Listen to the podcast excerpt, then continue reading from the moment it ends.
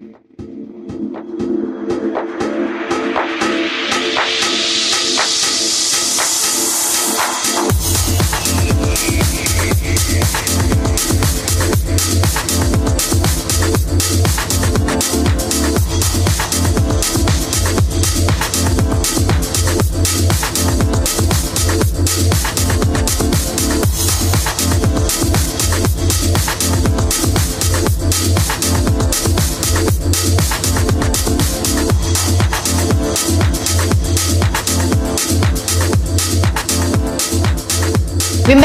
Episodio de Contigo.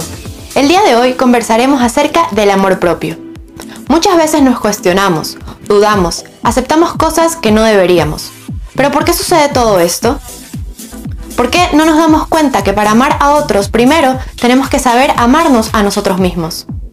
Para conversar sobre esto hoy nos acompaña la psicóloga María José Astudillo. Para todo esto y más, hoy nos quedamos contigo.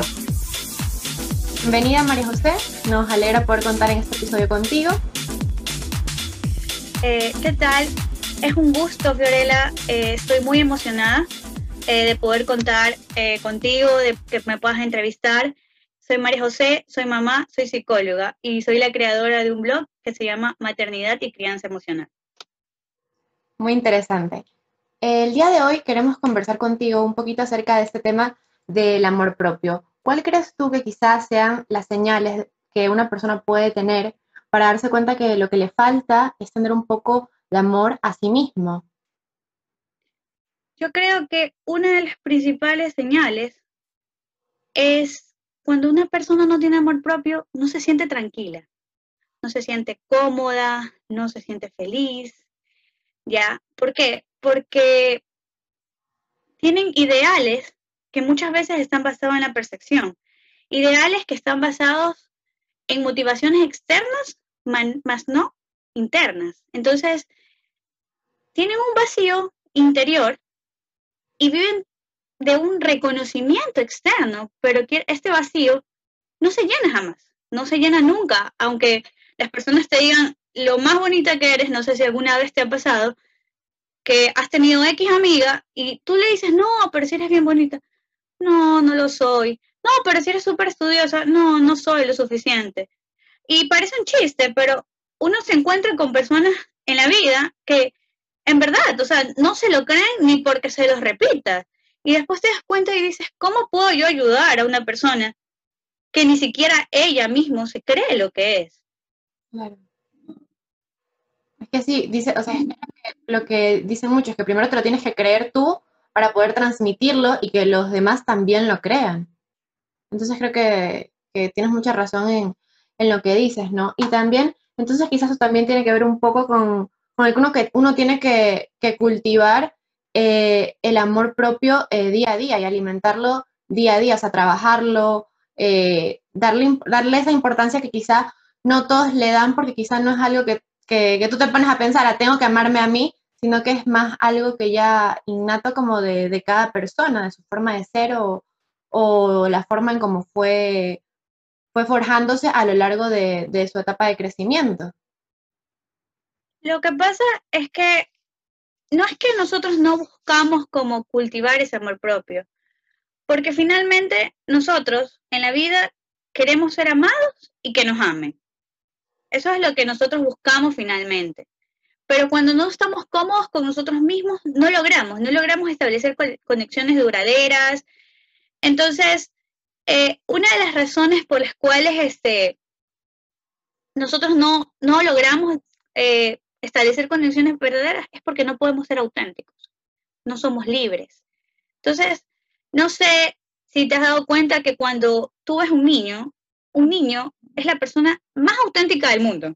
Es la persona que no se está cuestionando qué más allá puede haber, está disfrutando su momento. Vive la vida al máximo el niño. Exactamente. Y yo te puedo decir que como una experiencia personal, cuando yo, que, yo quedé embarazada, este, quizás yo consideraba que me tenía un amor propio o no sé, o jamás me lo había cuestionado, ¿no? Pero cuando, cuando yo ya tuve mi hija y mi hija actualmente siete, tiene siete años, yo me di cuenta que ella me enseñó tanto a valorar las cosas más pequeñas que a veces cuando nosotros estamos adultos las perdemos. ¿Por qué?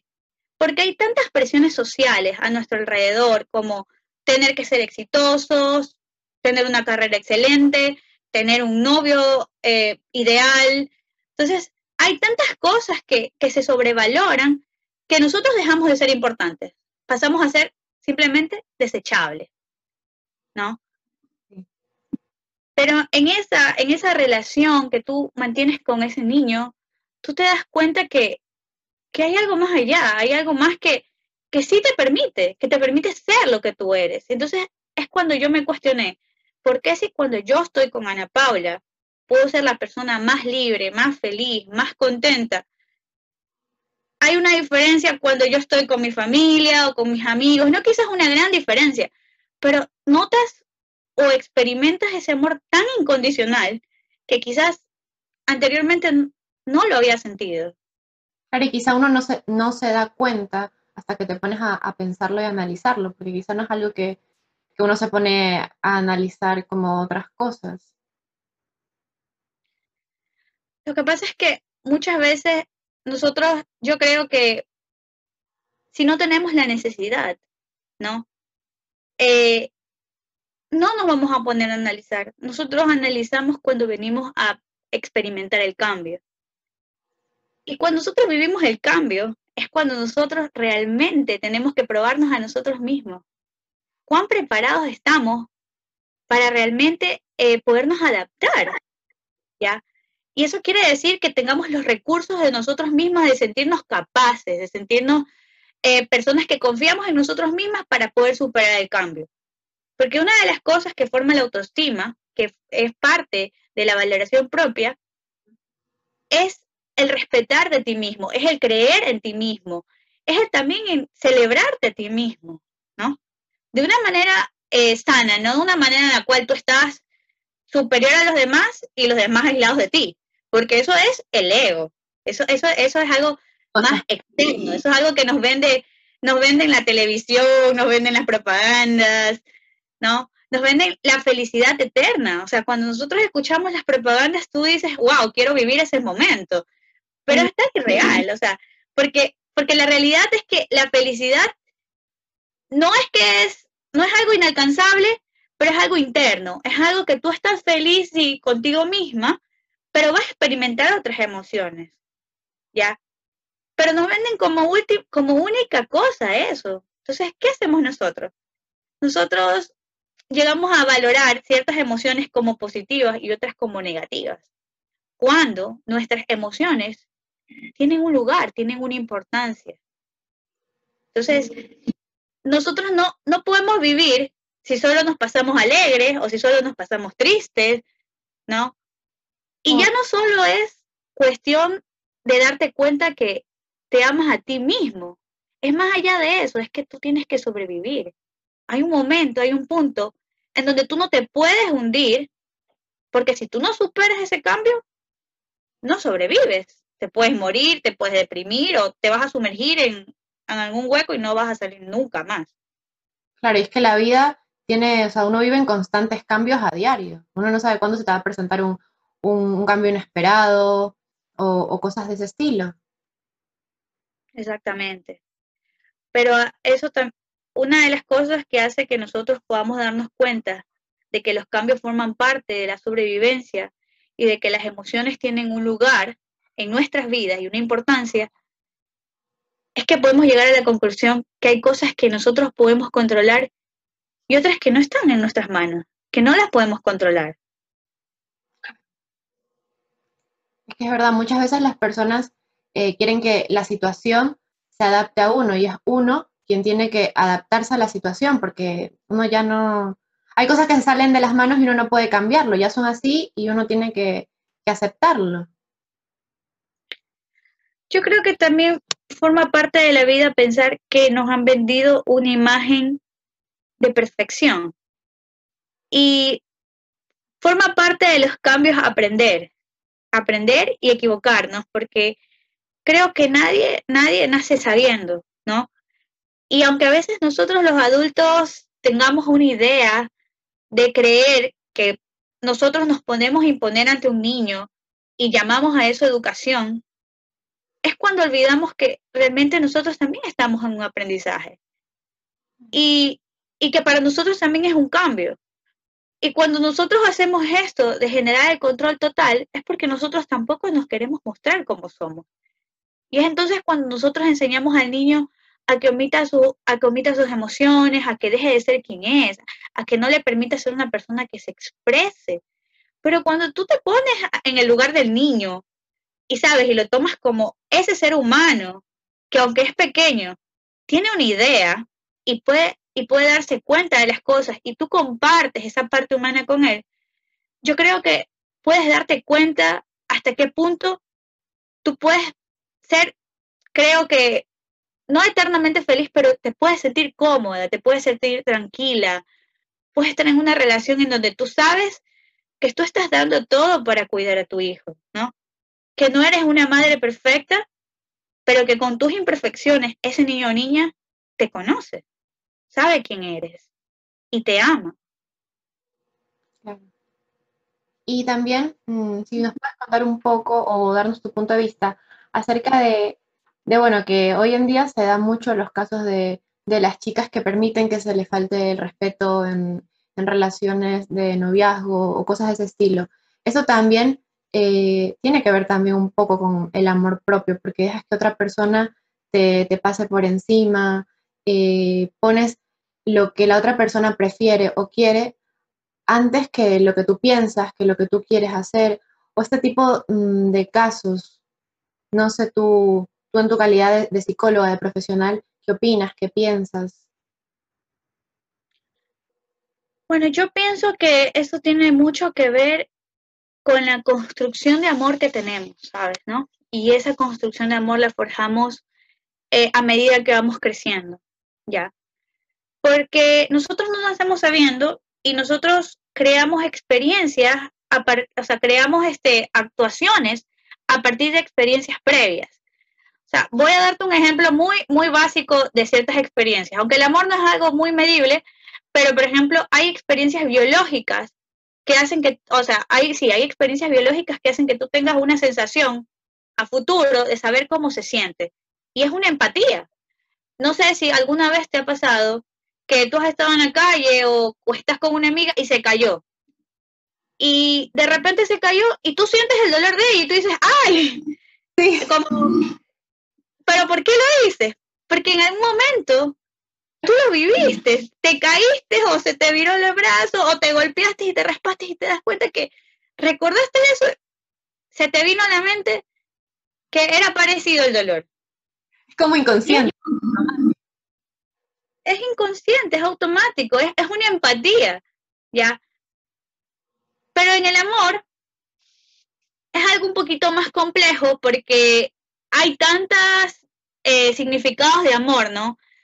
Entonces, cuando no nos enseñan a amar de la manera correcta o no podemos identificar las necesidades de la otra persona, porque el amor es algo que no puede ser comparado con, la caída de alguien, porque la caída siempre va a ser la misma, no, no, no va a ser diferente. Quizás habrán personas que tienen el umbral de, de dolor más alto y otros menos alto y sentirán menos dolor y otros más dolor, quizás.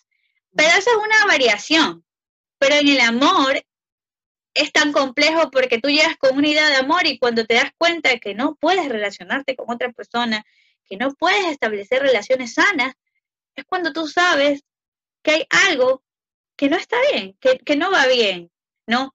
Y una manera de protegerte a ti mismo es, es poniéndote máscara, es, es no mostrándote a ti misma, es sumergiéndote en relaciones en donde a ti te consideran poco o tú consideras que no, que no, no, no, deberían amarte tanto. O sea, no eres lo suficiente para que una persona te ame. Entonces, es ahí cuando nosotros nos, nos, nos metemos en relaciones dañinas, en relaciones en donde, bueno, nos sentimos a gusto con que nos amen tan poco, porque eso es lo que merecemos, ¿no? Y hay personas que vivimos autocastigándonos, hay personas que vivimos quejándonos, hay personas que decimos que, que nuestra vida ha sido así y que por esa razón no, nunca va a cambiar porque eso es así o, quizás el amor no existe, eh, la gente es mala, ¿no? Porque nosotros mismos no podemos ser felices. Que también, eh, eh, como tú dices, ahí ya viene quizá el conformismo, que aceptas el más mínimo mm, de amor que te dan, ya lo aceptas y no te das cuenta que a la larga te estás haciendo daño a tú mismo, a ti mismo. Exacto. Sí, es, es complicado porque muchas veces, no sé, es muy difícil pensar que, que uno mismo se quiera dañar o, o muchas veces está sumergido en relaciones que, que son dañinas desde las familiares y sentimos que no podemos salir de esas relaciones porque son nuestros padres, porque son nuestros hermanos, porque son, o sea, y le damos tantas vueltas al asunto que, que en verdad eh, nos cuesta, ¿no? Y la verdad es que para, que para poder llegar a ese punto es que tienes que llegar a conocerte tan bien, porque amar a una persona y amarte a ti mismo es poder tener control sobre ciertas cosas es poder tenerte respeto, es poder no autodestruirte. Las personas que se autodestruyen, que se autocastigan, son las personas que principalmente eh, no saben cómo amarse. Y bueno, también nadie, tú decías en un comienzo, nadie nace sabiendo y encima sobre el amor, que es algo tan, que tiene tantas formas, tantas, tantas maneras de amar, tampoco nadie nace sabiendo cómo, cómo amar al otro y cómo amarse a sí mismo. O sea, también es un poco de, a lo largo de la vida ir aprendiendo cómo amarse, cómo quererse, cómo respetarse, porque también el amor viene un poco de la mano mm, del respeto, creo yo. Sí, eso es, es lo, lo, que, lo mejor que me puedes haber dicho, porque la verdad es que cuando hablamos de crianza, hablamos de una crianza positiva y respetuosa. ¿Ya? Una crianza, no que lo permite todo, pero no una crianza castigadora, es una crianza con límites. Y los límites hacen que cuando yo, cuando yo soy un niño y mis papás cubren mis necesidades, yo voy a ir creciendo y voy a, voy a hacer, voy a ir desarrollando esa empatía, porque si ellos entienden lo que a mí me pasa y están pendientes de lo que a mí me pasa y ellos también comparten lo que a ellos les pasa, creo yo que en esa medida yo voy a, ir, voy a ir pudiendo controlar que mis necesidades son importantes, pero que en cierta medida también hay un límite y que las necesidades del otro también son importantes. Claro, como un balance. Como un balance, exactamente. Porque eso hace que nosotros podamos saber hasta qué punto hay algo que nos hace daño, hay algo que no está bien, ¿ya? Pero cuando no estamos conscientes de eso, inclusive por ejemplo, hay ejemplos tan básicos como las personas que van al gimnasio o hacen ciertos deportes, muchas veces quieren alcanzar tanto la perfección que llega un punto en que cuando tú estás demasiado, eh, has hecho demasiado ejercicio, ya no sientes dolor. Entonces se vuelve tan inconsciente que en la realidad a veces pierdes el límite de hasta dónde de verdad tu cuerpo aguanta y muchas veces no lo escuchas. Entonces, es un poco complejo, porque parecen situaciones tan básicas, pero en la realidad el sabernos poner límites es algo eh, muy complejo, porque incluso nosotros establecemos relaciones con cada persona de maneras diferentes. Y a veces hay personas con las que logramos poner límites y con otras que no logramos poner límites. Es verdad. Tienes mucha razón. Y, y también esto de, nada, o sea, hay gente que, de alguna u otra manera o en algún caso o en otro, eh, creen que son ellos el problema o, echan la culpa a, factores externos y no se dan cuenta de, que son ellos, de que el problema es que no ha funcionado porque ellos eh, han empezado a, amar de alguna manera a otra persona antes de amarse a sí mismos. Y es que no, no pueden amar eh, a otros si no sabes cómo amarte a ti mismo, porque si no, te van a hacer daño, que es lo que tú decías hace un momento también, que, puedes estar en, alguna relación de cualquier tipo eh, dañina sin darte cuenta y uno lo acepta. Bueno, la verdad es que yo creo que cuando tú le, le das como eh, culpas a situaciones externas, es porque nos está costando aceptar que necesitamos cambiar, que hay algo que no está bien. Porque cuando nosotros tenemos eh, como algo que nos está demostrando que no funciona, tanto en cualquier esfera de nuestra vida, familiar, de trabajo, de amigos, ¿no? Esto es un síntoma, es un síntoma que nos está diciendo que no estamos bien. Y la verdad es que como los seres humanos no podemos estar aislados y necesitamos vivir en sociedad, necesitamos estar bien con nosotros mismos para poder, para poder estar bien con los demás.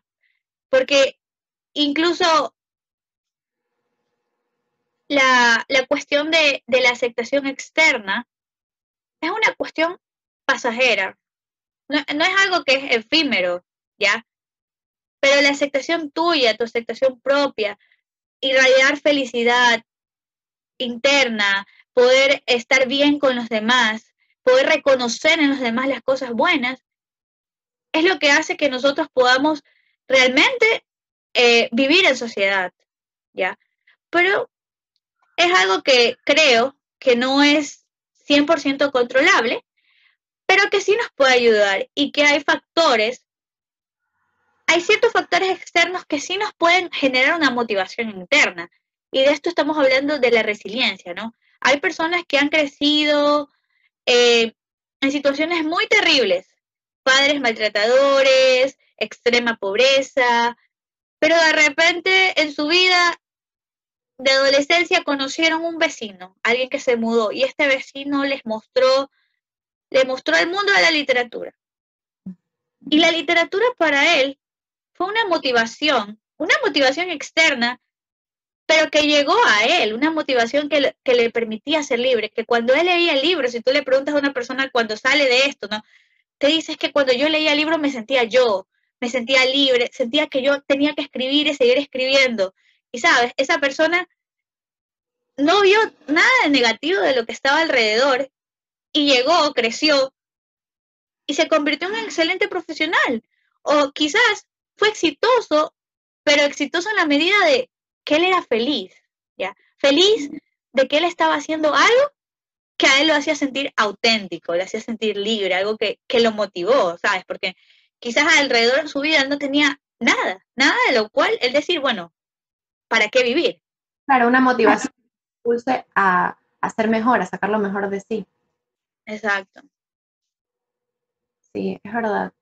Y mm, para todas estas personas que quizá se encuentran trabajando ya en esa etapa eh, que están cultivando y tratando de, valorarse más, de quererse más, de trabajar todo ese amor propio, eh, ¿qué consejos le podrías dar tú como psicóloga eh, para que ellos puedan, puedan salir airosos de, todo, de toda esa fase de, que se han dado cuenta que le faltaba amarse un poco a sí mismos, de valorarse, respetarse a sí mismo, de no dejar que otros les pase por encima. ¿Tú qué, les aconsejarías o qué les dirías? Bueno, yo creo que es un proceso largo, pero el primer paso es que te logres enamorar de ti, te logres admirar las cosas buenas que hay en ti, ¿no? Y para esto yo creo que una de las, de las cosas que personalmente a mí también me ha ayudado eh, fuera de, ir a una terapia psicológica, porque yo creo que todo tiene un punto, ¿no? Y cada persona tiene opiniones diferentes, es leer libros, ¿no? Y uno de los libros que a mí me ha gustado mucho es el libro de Walter Rizzo, que se llama Enamórate de ti, ¿no? Él te muestra todos los pasos de por qué, o sea, y te hace cuestionártelo.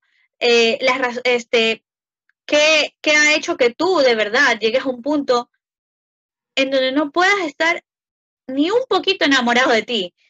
En donde tú no puedas decir que tú mismo tienes como esa confianza, esa confianza que nadie más te la, te la va a brindar sino tú mismo.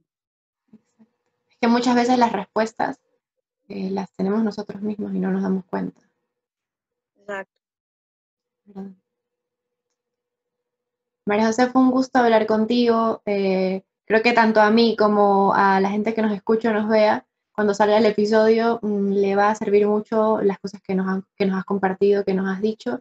Eh, y me gustó mucho lo que dijiste de enamorarse de uno mismo. La verdad que sí, uno no se pone a pensar en eso y quizás piensa en otras cosas, pero, pero es verdad, uno tiene que, enamorarse a sí mismo, eh, primero que nada, para poder estar uno bien y poder transmitir eso a la gente que nos rodea. Porque si no estamos bien con nosotros mismos, nuestras relaciones eh, con familiares, amigos, novios o lo que sea, no va a ir bien porque nosotros no vamos a estar en nuestro, mejor estado, nuestro mejor momento, por así decir. Exacto. Un gusto haber hablado contigo. Eh, yo también estoy muy emocionada de haber podido compartir con ustedes y a la final de poder haber brindado un poco tanto de mi experiencia creo que como mamá y como psicóloga, ¿no? Porque creo que es muy enriquecedor no solo saber de la teoría, sino de haber experimentado también un poquito más. Porque yo creo que mucha gente como yo, y tal vez como tú, hemos pasado por situaciones en las cuales quizás no nos hemos tenido un amor suficiente, pero no quiere decir que no podamos cambiar la situación. Obvio, todo depende de, de que uno quiera y que se lo proponga y que empiece por ese cambio, que nunca es tarde para empezar por ese cambio. muchas gracias María José y en otro momento nos encantaría también poder contar contigo en nuestro programa. También, estaría encantadísimo. Muchas gracias a nuestra invitada del día de hoy y a todos ustedes por habernos acompañado. Nos vemos en un próximo episodio.